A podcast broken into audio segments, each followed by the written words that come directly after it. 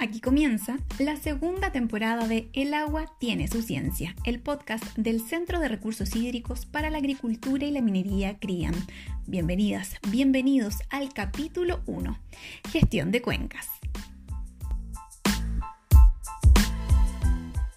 Comenzamos en la segunda temporada del Agua tiene su ciencia, el podcast de CRIAM. Dos veces al mes los vamos a estar acompañando con diferentes temas relacionados a los recursos hídricos, la agricultura, la minería y en este estreno de nueva temporada nos acompaña el doctor Ricardo Figueroa, investigador asociado de CRIAM, director del Departamento de Sistemas Acuáticos de la Facultad de Ciencias Ambientales de la Universidad de Concepción e investigador del Centro EULA Chile. Profesor, bienvenido y muchas gracias por acompañarnos hoy en este capítulo. Gracias a ustedes por invitarme y poder compartir estos momentos. Hoy vamos a hablar eh, sobre la gestión de cuencas y para dar contexto a esta conversación, pensando también en aquellas personas que no conocen estos conceptos, me gustaría partir consultándole em, qué es lo que define una cuenca, qué elementos tenemos que considerar para entender qué es una cuenca. Bueno, una cuenca es una unidad territorial, ¿ya? Que está definida por los eh, puntos más altos o las más altas cumbres, ¿cierto?, que bordean un espacio territorial, de manera de que todas las aguas escurren hacia un punto central, ¿ya?, que puede ser un río, que pueden ser eh, pequeños ríos que se juntan en uno más importante, terminando en un punto común, ¿ya?, que puede ser el mar o un lago, o si hablamos de una subcuenca, por ejemplo, en un río más grande, ¿ya? Pero todas las aguas que escurren por esa superficie territorial terminan en un punto común, es lo que define la cuenca. Perfecto. ¿Y esto es, hablamos solamente de aguas superficiales o también tenemos que considerar las aguas subterráneas? Eh, claro, evidentemente también se consideran eh, las aguas subterráneas, pero una cosa importante, ¿cierto?, es que en general las aguas superficiales no suelen eh, coincidir perfectamente con las aguas subsuperficiales, ¿ya? De hecho, puede resultar que una agua subsuperficial esté vertiendo hacia otra cuenca, Mm. Por eso que muchas veces se cometen errores, ¿cierto? En, por ejemplo, instalar pozos de extracción de agua pensando que ahí hay mucha agua y resulta que el tipo de suelo eh, tiene un, drenaje tan alto que el agua se está perdiendo hacia otra cuenca porque es un suelo poroso o porque está muy abajo, etc. Es decir, eso realmente es una pregunta muy complicada porque eh, no se conoce realmente cómo funcionan las cuencas, principalmente en Chile, respecto a sus aguas subsuperficiales. Perfecto. Profesor, ¿y cuál es la situación actual eh, de las cuencas en nuestro país? ¿Tenemos una noción de cómo gestionarlas? ¿Hay, hay ejemplos que podamos dar al respecto? A ver, eh, depende cómo lo miremos, ¿ya? La situación desde el punto de vista macro, eh, podría, está, está, Chile dividido en macrozonas, digamos, ¿ya? Lo que es la parte norte, que obviamente es una zona más desértica, eh, tenemos un norte obviamente más extremo y uno menos extremo, ¿ya? Y tenemos un sector central que es de clima mediterráneo, que es donde nosotros vivimos, ¿cierto? Y más al sur, que obviamente donde la escorrentía superficial es mucho mayor, porque cae más agua. Entonces ahí acabo de sacar dos conceptos. Primero es la pluviosidad, que es la cantidad de agua, ¿cierto?, que cae, pero también cómo esta agua escurre superficialmente, que es la escorrentía superficial. Entonces también está asociado a los tipos de suelo por donde esta agua cae, ¿ya? Eh, y, es lo que alimenta las aguas subsuperficiales, que era lo que tú preguntabas antes. Claro. Ahora, lamentablemente, ¿cierto? Cuando hablamos de las grandes ciudades, o donde se concentra la población, que es en el clima mediterráneo principalmente, o sea, si tú piensas, ¿cierto?, entre eh, la Concagua aproximadamente, o si tú quieres, entre Santiago y Concepción se concentra la mayor población de Chile, ya dos tercios de la población está ahí, obviamente también son las ciudades más grandes y por lo tanto son los suelos más pavimentados, ¿cierto? Por donde el escurrimiento superficial básicamente hace conducir las aguas lluvias hacia los cuerpos de agua lo más rápido posible para que no se inunden las ciudades. Entonces, todo ese escurrimiento, ¿cierto? Superficial ya no está alimentando la napa, sino que se está yendo rápido. Entonces comenzamos a modificar todo este sistema, ¿ya? Entonces, por un lado tenemos las condiciones naturales, donde cae más agua, pero después tenemos cómo escurre esta agua superficialmente, y ahí ya comenzamos con problemas. ¿ya?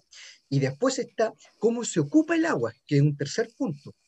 El agua se ocupa, ¿cierto?, en el norte, principalmente en la actividad industrial asociada a la minería, pero es donde menos agua hay, porque es la zona desértica. Claro. Entonces, cuando se dice que la minería ocupa menos agua que cualquier otra actividad, es probable que sí, desde el punto de vista porcentual a lo largo de Chile, ¿cierto? Pero se concentra en un solo punto, que es la zona norte, donde hay menos agua. ¿Te fijas? Entonces hay que ir mirando con cuidado eso. Y eso es, eh, obviamente, también a la actividad minera se asocia a la eh, desplazamiento de las poblaciones. O sea, las ciudades del norte también han crecido mucho por la demanda de trabajo, ¿ya?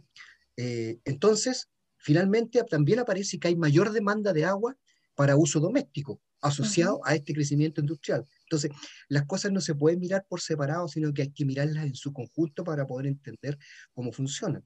Luego nos fuimos a la zona central, donde está la mayor concentración, ¿cierto?, de la zona agrícola, porque son los valles transversales donde hay más espacio para esto. Históricamente ha sido así, ¿ya?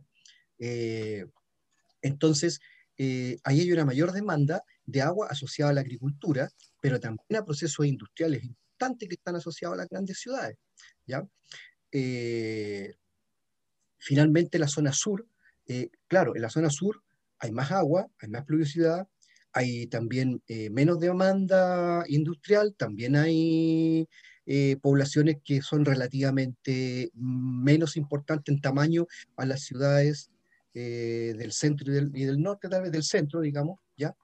Pero no podemos olvidarnos que ya hemos tenido ciudades como Osorno, Los Lagos, Valdivia, con problemas de agua. Es decir, en estos momentos hay ciudades que se alimentan con camiones de aljibe. Y uno dice, pero ¿cómo? Osorno, que tiene una cantidad de agua, sí, se alimentan con camiones de aljibe todavía muchos poblados.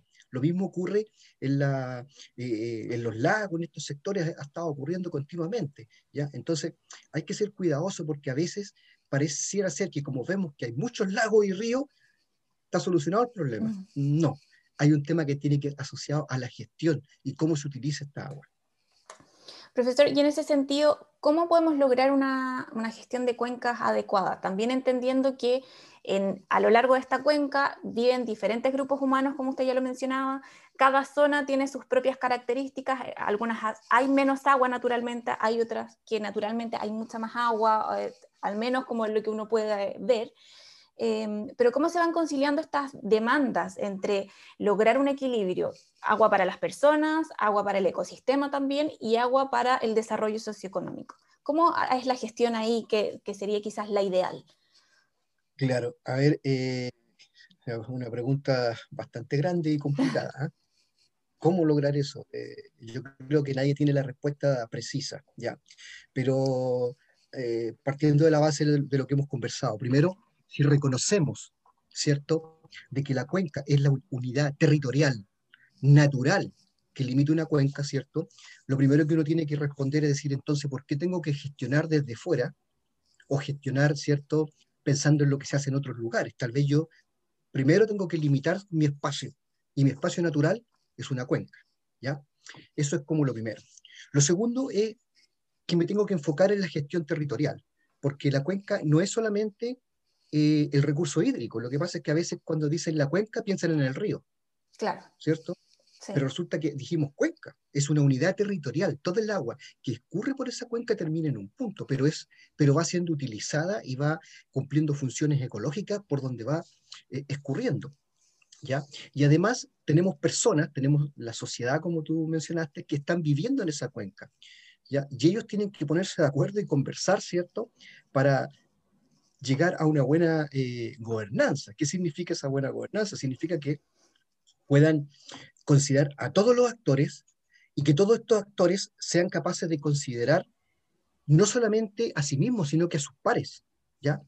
Es muy importante que los actores reconozcan a sus pares como tales, que es un problema, ¿cierto?, donde aquí en Chile, lamentablemente, eh, cuando se habla de, coordinación, o, juntas de vigilancia, por ejemplo, que puede ser lo más cercano a una gobernanza o una mesa del agua, se sientan los que tienen derechos de agua. Y pareciera ser que los que no tienen derechos de agua, pero resulta que beben del agua, o, mm, ¿cierto? o hay una función distinta, paisajística, espiritual, o de conservación, de preservación, etcétera, no tendrían derecho porque no tienen derecho de agua. Pero también son importantes, ¿cierto? Y tercero, y no menos importante es que dentro de estos actores hay que reconocer el actor principal, que es el sistema natural. ¿ya? El sistema natural, claro, no se sienta a la mesa, pero puede ser representado. ¿ya? Entonces, ¿por qué? Porque para todas estas funciones o todas las actividades que uno desarrolla en torno al agua, en torno al recurso hídrico, las actividades productivas, las actividades culturales, todo lo que pasa ahí, entendiendo, ¿cierto?, de que entre el 80 y el 90% de lo que nosotros hacemos depende del agua. Eh, por lo tanto, necesitamos tener agua en cantidad y en calidad. ¿Y quiénes nos proporcionan agua en cantidad y en calidad?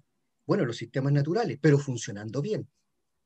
¿Cierto? Por lo tanto, aquí hay una cosa que es súper importante, que es la funcionalidad ecológica del sistema natural. Si nosotros pensamos que el sistema funciona bien, ¿cierto? Eh, probablemente vamos a tener agua en cantidad y calidad, ¿cierto? Para todas las otras funciones o todos los otros beneficios que obtenemos de la naturaleza. Pero tenemos que considerarla. ¿ya? Eh, una funcionalidad correcta implica que el sistema nos va a proporcionar biodiversidad, nos va a proporcionar paisaje, ocio, vacaciones, que son cosas distintas que no suelen estar en la ecuación, ¿cierto? En la ecuación siempre está la producción industrial, el agua eh, potable, el agua para regadío, y oye, pero ¿y, mis vacaciones? Yo me voy a pasear al lago, yo voy a meter las patitas al agua en el río, ¿y eso por qué no está en, la ecuación? Entonces hay que cambiar el paradigma, que hay otras funciones ecológicas que también son importantes, pero para que esas estén, yo tengo que tener el sistema funcionando bien un actor más en esta mesa de gobernanza. Perfecto. Profesor, ¿y de qué manera la, investigación está impactando en este ámbito de la gestión de cuencas? Eh, ¿Y cómo es un aporte para la protección de los diferentes cuerpos de agua que están involucrados en esta, en esta cuenca, en este territorio? ¿Cómo, lo ven ustedes eh, desde esta perspectiva más científica? Claro. Eh, bueno, la investigación impacta desde distintos ámbitos, ¿no? Pero es básica porque, como decía antes, ¿cierto? Todo esto se va amarrando. Si yo quiero conocer la funcionalidad del sistema, tengo que entender, obviamente, cómo funciona. Estamos hablando de funcionalidad. Ok, ¿cómo funciona? ¿Ya? Por ejemplo, la pregunta que tú hacías antes, ¿el agua superficial coincide con las aguas subsuperficiales? Eh, no, entonces tengo que conocer el agua subsuperficial para saber cómo funciona el sistema. Hay ríos que son ríos eh, que son clasificados como ríos intermitentes, ¿ya? Que son ríos que, que están con agua durante los periodos de agua y se secan durante periodos. Pero también hay ríos, ¿cierto? Que son intermitentes donde uno ve que aparece y en sectores desaparece y después vuelve a reaparecer, ¿cierto? Estos ríos, como el Lonquén, por ejemplo, se ve eso, ¿ya? Inclusive uno ve que hay gente que saca el agua o pone la bombita en el medio del lecho del río, porque como el río se secó, pero sabe que ahí debajo hay agua. Entonces pone ahí su bombita, eso lo hemos visto. ¿ya? ¿Dónde están sacando el agua? Directo de la napa, ¿cierto? Y entonces uno dice, oye, entonces, ¿cómo funcionan estos ríos intermitentes? ¿Cómo funciona la biota de estos ríos intermitentes? ¿Cómo funciona la degradación de la materia orgánica de estos ríos? ¿Ya? Pensando, ¿cierto?, que los ríos están conectados y que los nutrientes que llegan a esto y los vienen de los ríos más pequeños o lo que llega al mar también depende de los nutrientes que llegan por los ríos. Entonces, ¿cómo funciona la degradación de la materia orgánica en aquellos ríos que se secan? ¿Cómo funciona el aporte? Mira, mira qué importante. ¿Cómo funcionaría, por ejemplo, el aporte de sedimentos del río Biobío si éste se secara en algunos extremos? Pensando que todo el Golfo de Arauco es arena negra que viene del río Biobío. ¿Qué pasaría si el río se secara en ciertos extremos? ¿Ya? No lo sabemos, pero es una idea macro. Eso ocurre en ríos pequeños que se secan. ¿Cómo funcionan? ¿Ya? Después, las relaciones de los ríos son unidireccionales, como suele, suele plantearse. Mm, no, no son de eh, agua arriba a agua abajo y se acabó, porque ya dijimos que hay una relación subsuperficial, pero también hay una, una relación entre el agua y el, y el lecho del río, que se llama la relación con el hiporreos. ¿ya? Eso también está bastante estudiado en otros países, aquí en Chile está muy débil, no se sabe todavía. También hay una conexión del río, por ejemplo, con sus lugares laterales. Cuando los ríos inundan, por ejemplo, acumulan muchos sedimentos en las zonas laterales que antiguamente eran aprovechados por los agricultores, ¿cierto?, para sembrar eh, sus lechugas o lo que todavía ocurre en algunos sectores. Pero cuando canalizamos un río y le quitamos las riberas de inundación, estamos modificando procesos.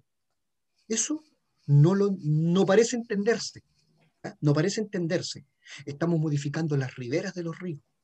Y luego, cuando ya recién comenzamos a entender la funcionalidad, viene, bueno, ¿y cómo, cómo utilizamos este río?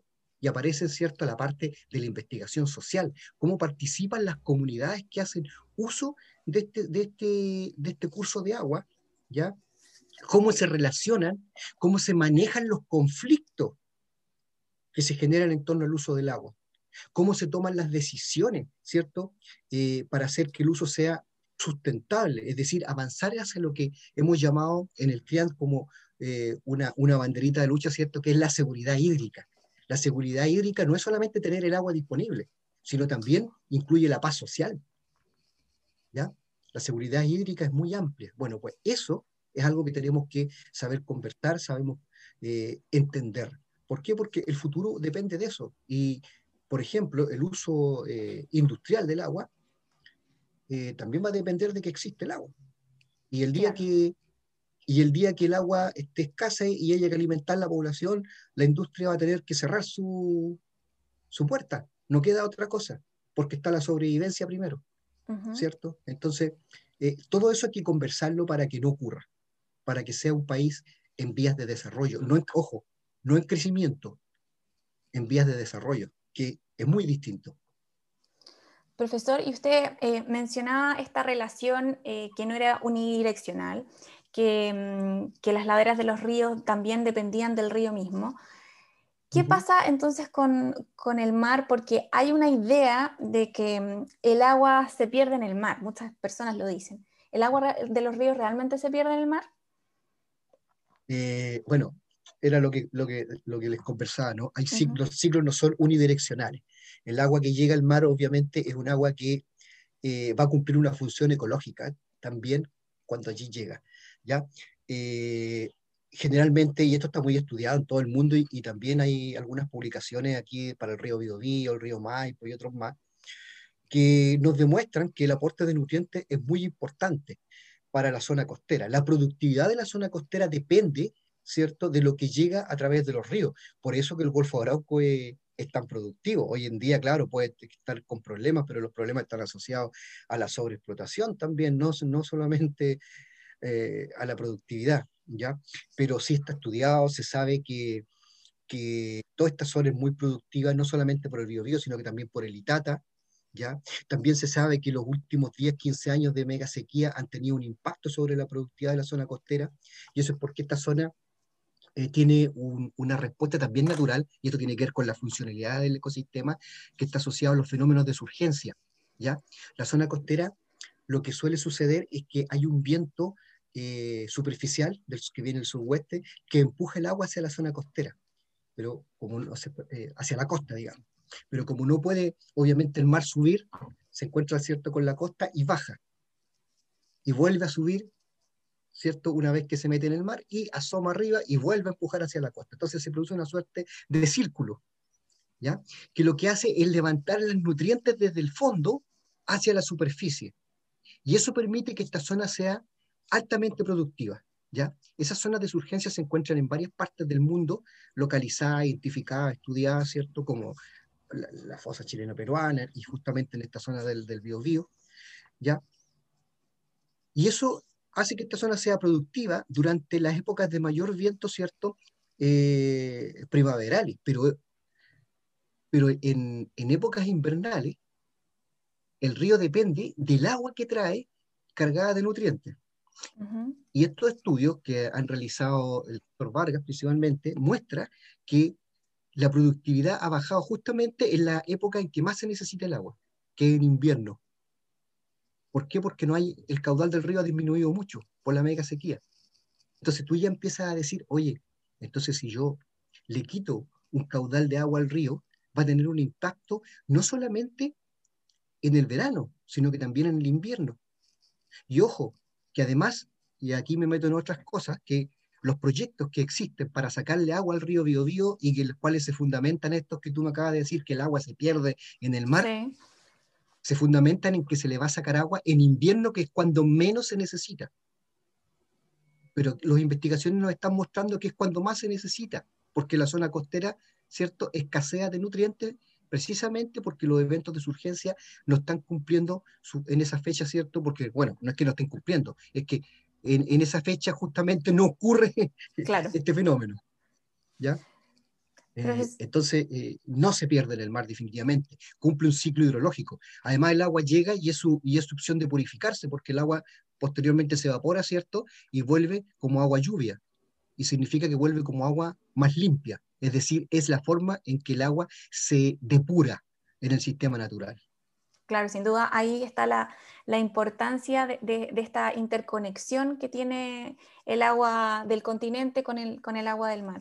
Profesor, para ir finalizando mm, ya este, este capítulo, em, en 2019 se convocó a esta Mesa Nacional del Agua, donde han participado diferentes actores del ámbito público, privado, em, y en el primer informe se plantearon ciertos desafíos y ejes, dentro de lo que destacaba una gestión estratégica de Cuenca, al menos eso se, menciona. Y también a raíz de este trabajo, la semana pasada ya se anunció em, la creación de la Subsecretaría de Recursos Hídricos, que va a, estar, va a ser parte del Ministerio de Obras Públicas. ¿Es la vía institucional la encargada de lograr una gestión de cuencas? O como quizás ya hemos estado conversando, necesitamos otros elementos y otros actores dentro de este ámbito para lograr esta gestión de cuencas adecuada a cada uno de los territorios? Ya, mira, eh, la pregunta es, bastante compleja porque sería a lo mejor prejuzgar un poco respecto a lo que se quiere hacer, ¿ya?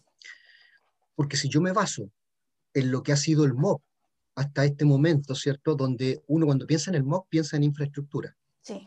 ¿Ya? O sea, ¿en qué piensa? Piensa, por ejemplo, en vals, puentes, eh, transporte, carretera, carretera y sus respectivas tuberías pasando, ¿cierto? Los ríos por debajo, ¿ya? Eso es lo que uno piensa cuando piensa en el MOP, ¿ya? Proyectos de infraestructura. Eh, inclusive infraestructuras más pequeñas que también son importantes, por ejemplo las APR y cosas de ese tipo que llevar agua potable que es parte de la gestión, ¿cierto?, del tema agua. Pero acá eh, lo que hemos conversado es otra cosa. Hemos conversado, ¿cierto?, de que el sistema natural necesita funcionar para generar agua. Por tanto, yo estoy pensando en otra cosa. Estoy pensando en que si yo quiero que haya una buena eh, gestión del agua, tengo que partir por una gestión eh, de, conocer la función y asegurarme que la funcionalidad ecológica funcione. ¿Por qué? Porque esa funcionalidad es la que a mí me genera beneficio, es la que a mí me genera los servicios ecosistémicos, ¿cierto? De lo que hemos estado hablando, ¿ya? De los cuales depende eh, todo lo que pasa en esta sociedad, ¿ya? Por lo tanto, la pregunta es si con la misma lógica, ¿cierto? Eh, va a ser capaz de enfrentar la problemática de la gestión del agua. ¿ok? Porque eh, eh, era MOP y ahora es MOP y agua. Claro. Entonces es como, es como raro, ¿ya? Quizás yo hubiera pensado en que si quiero proteger el recurso hídrico desde el punto de vista ambiental para poder tener agua disponible para las otras funciones, hubiera pensado en un agua y medio ambiente. Y fíjate lo que digo, ni siquiera medio ambiente y agua, sino que pienso en un ministerio de agua y medio ambiente. ¿Ya?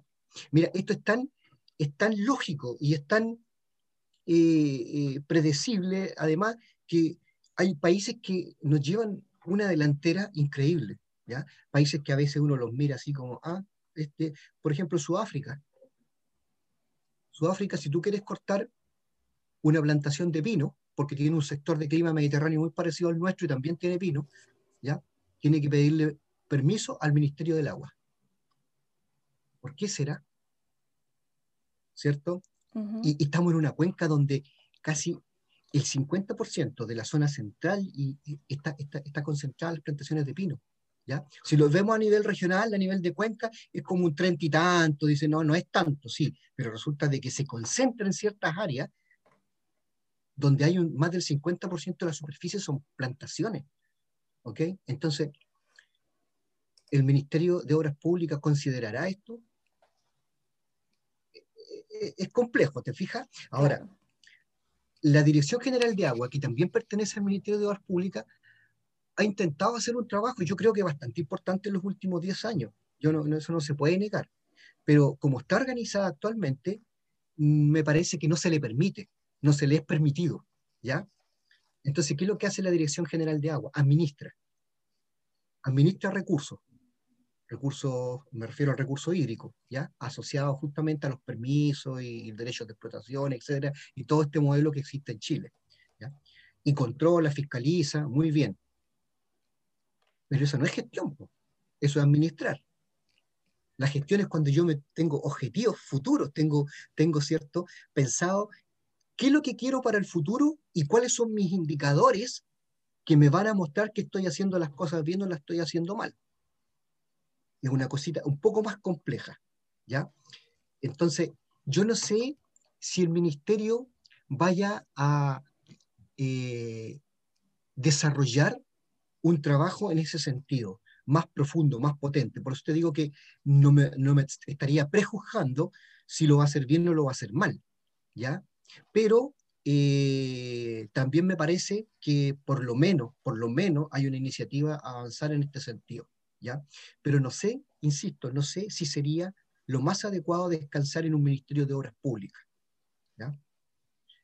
Estoy pensando, y en esto quiero ser bastante duro, ¿ah? estoy pensando hace un tiempo atrás un proyecto que se hablaba de descongestionar la carretera 160, la eterna carretera 160, ¿cierto? San Pedro, Lota, que está trayendo un montón de problemas. En un momento se pensó en poner dos carreteras en el lecho del río Biobío, una por Chihuayanti y el otro por San Pedro. Así es. No sé si te acuerdas de este proyecto, fue por ahí por el 2007, 2008, 2009, por ahí. ¿Ya? Entonces, nosotros lo primero que hicimos fue mostrarle la foto del río llenito de agua del 2006, cómo casi tocaba la guatita del puente y, querían poner una carretera, dos carreteras que pasaran por debajo del puente. Entonces uno dice, ¿cómo, cómo ¿quién está pensando en esto? Pero lo peor de esto, lo peor de esto, que a pesar de ser proyectos que eran exactamente lo mismo, es decir, dos carreteras en el lecho del río, una frente a la otra, estaban siendo presentadas como proyectos independientes. Y además, a través de una declaración de impacto ambiental, no de una evaluación de impacto ambiental. Y estamos hablando del MOB. Entonces, yo creo que hay que ser cuidadosos porque lo que estamos pensando es en proteger ¿cierto? el recurso hídrico. Entonces, no podemos eh, llegar y presentar proyectos de esa manera, porque es el Estado que está actuando sobre el Estado. Y, y, lo que estamos pidiendo es que el Estado defienda al Estado.